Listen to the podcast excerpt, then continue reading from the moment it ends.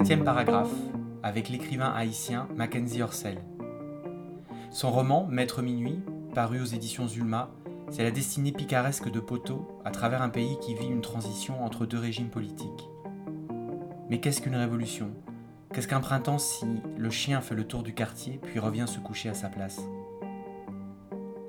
Pour cet entretien, enregistré le 10 novembre 2018, j'ai choisi des citations de Maître Minuit en suivant la chronologie du livre. Ce sont ces citations qui guident mes questions, qui guident l'entretien. la première citation, c'est, euh, on peut dire, une sorte d'aphorisme de Grande Julienne. Mhm. On meurt et renaît tellement de fois dans une vie. Alors Mackenzie Orsel, combien avez-vous eu de vies Ah, plein. Plein, en effet, de tellement, tellement de choses et tellement de vies, tellement de voix, tellement d'instants, tellement d'éternité. Chaque matin, on renaît.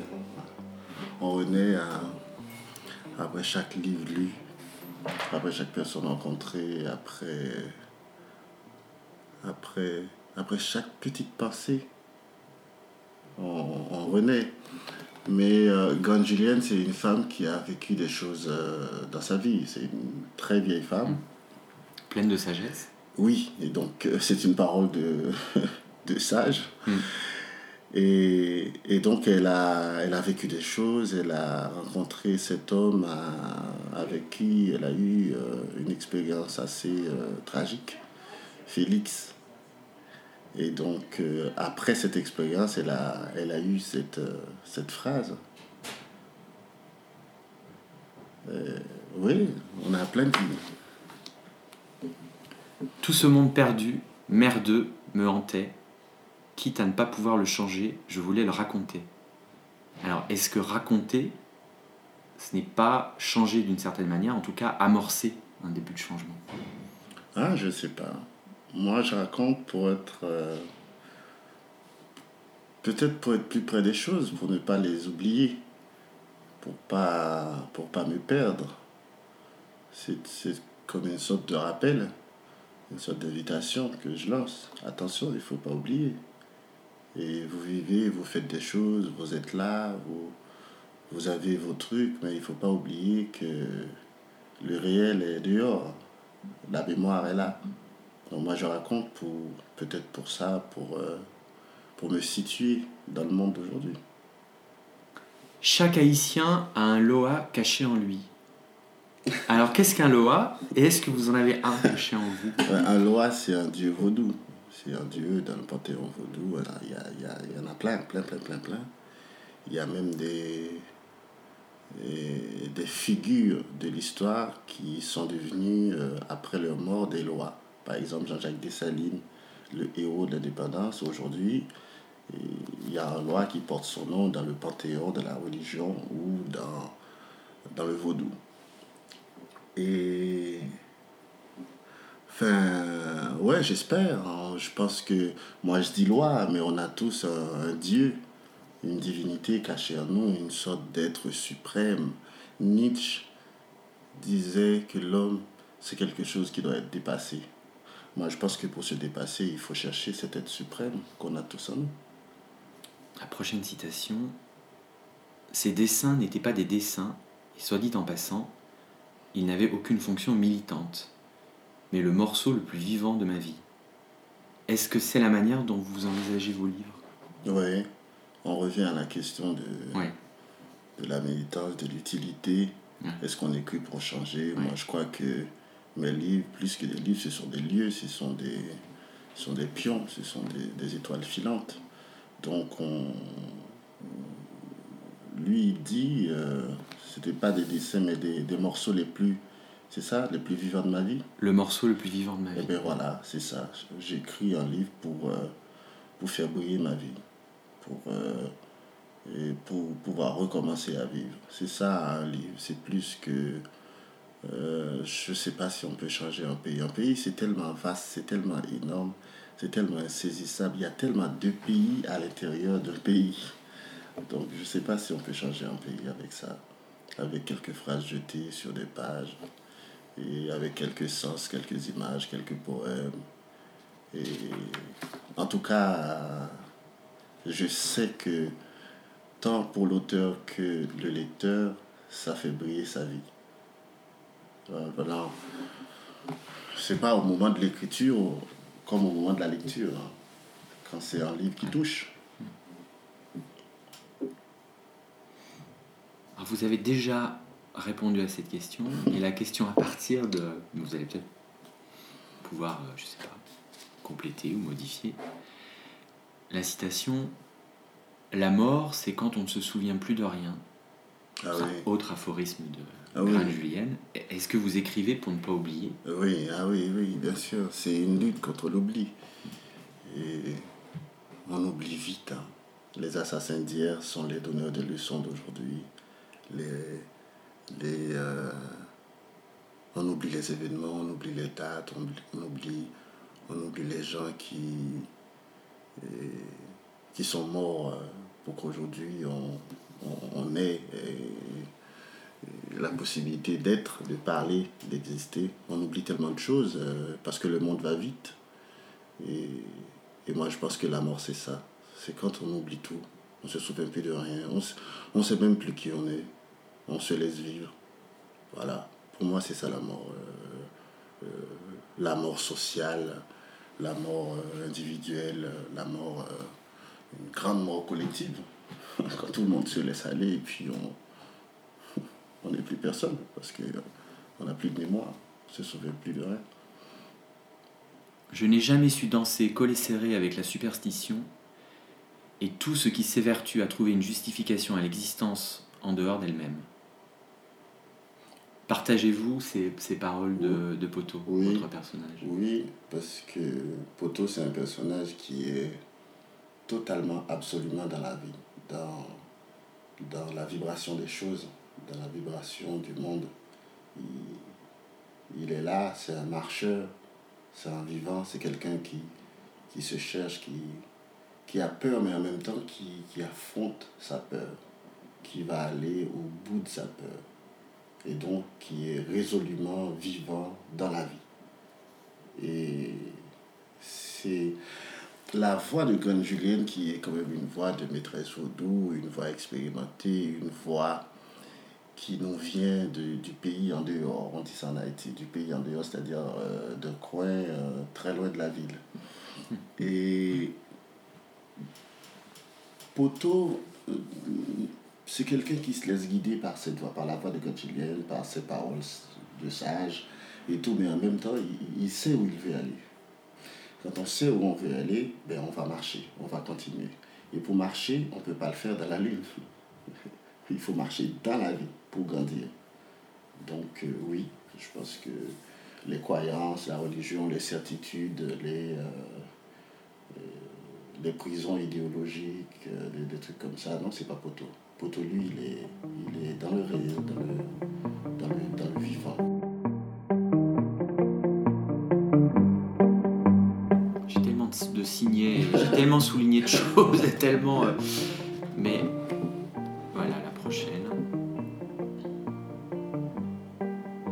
Alors c'est une citation, encore, mais il n'y a pas de question, vous pouvez, euh, vous pouvez commenter. D'accord. Je le pense vigoureusement, l'œuvre n'a pas besoin du support de la parole parlée pour affronter le temps, ses propres mystères. Ouais, aujourd'hui on est...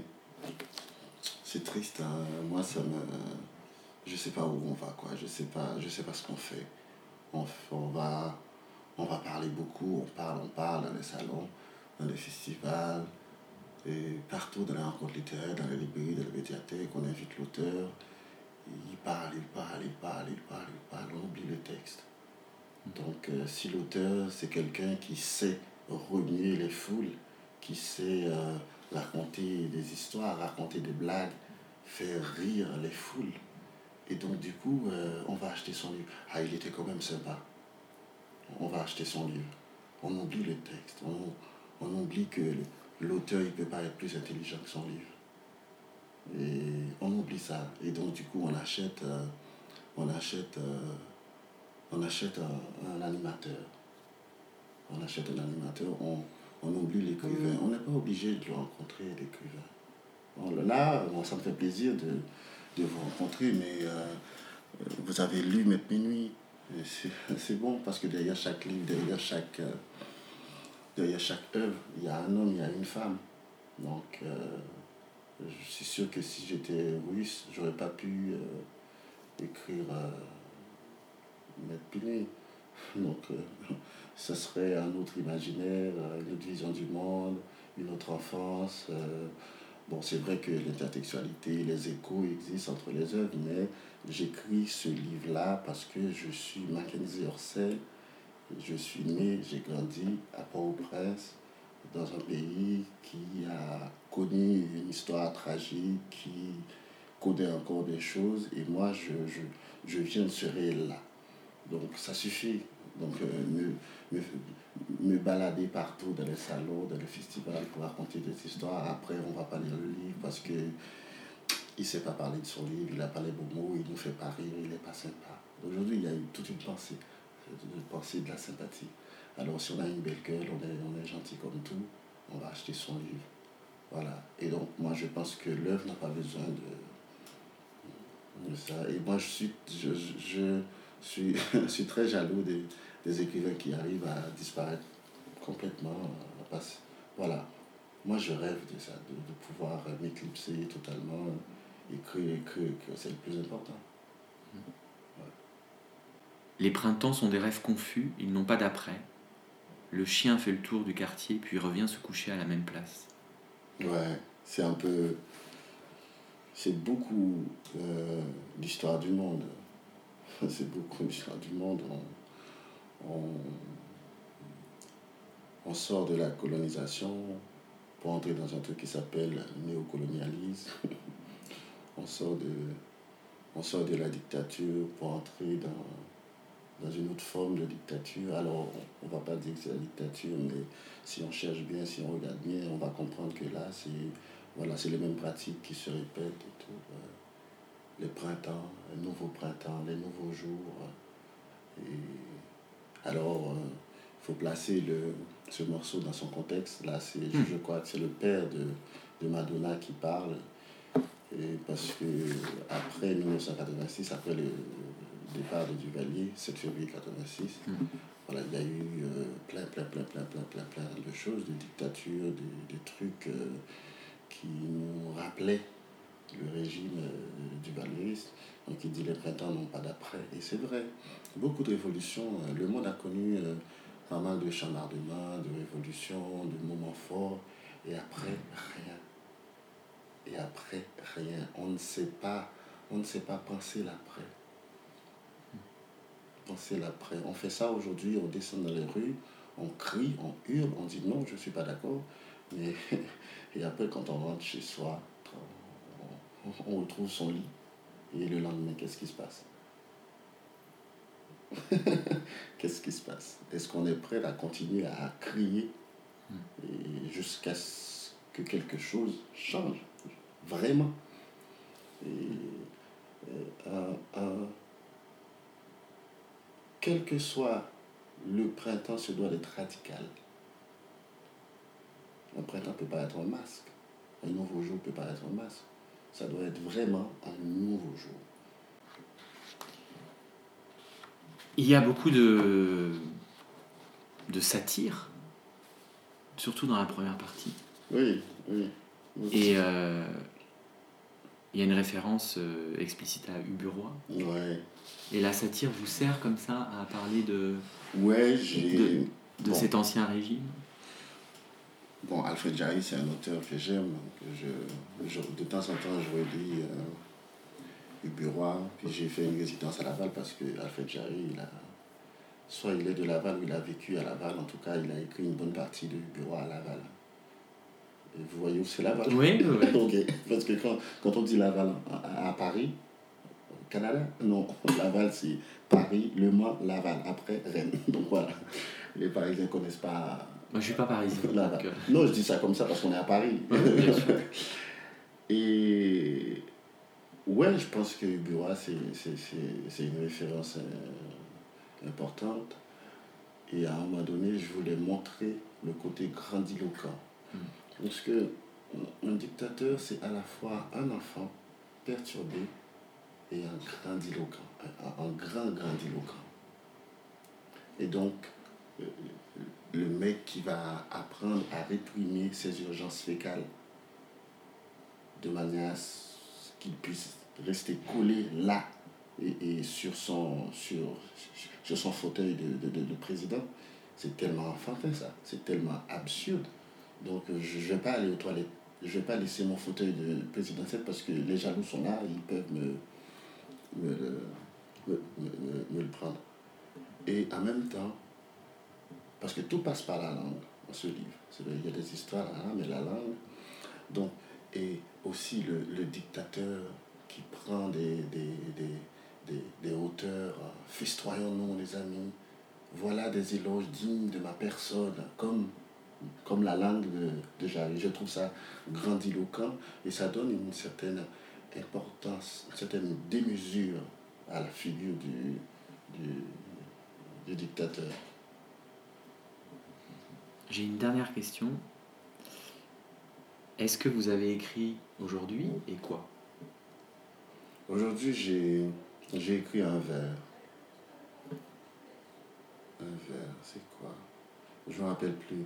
Mais là, je travaille sur un recueil de poèmes, j'ai écrit un vers. J'étais trop content. Ça arrive pas tous les jours de trouver un vers. voilà. Merci. Merci à vous. hein. Merci à vous. Merci.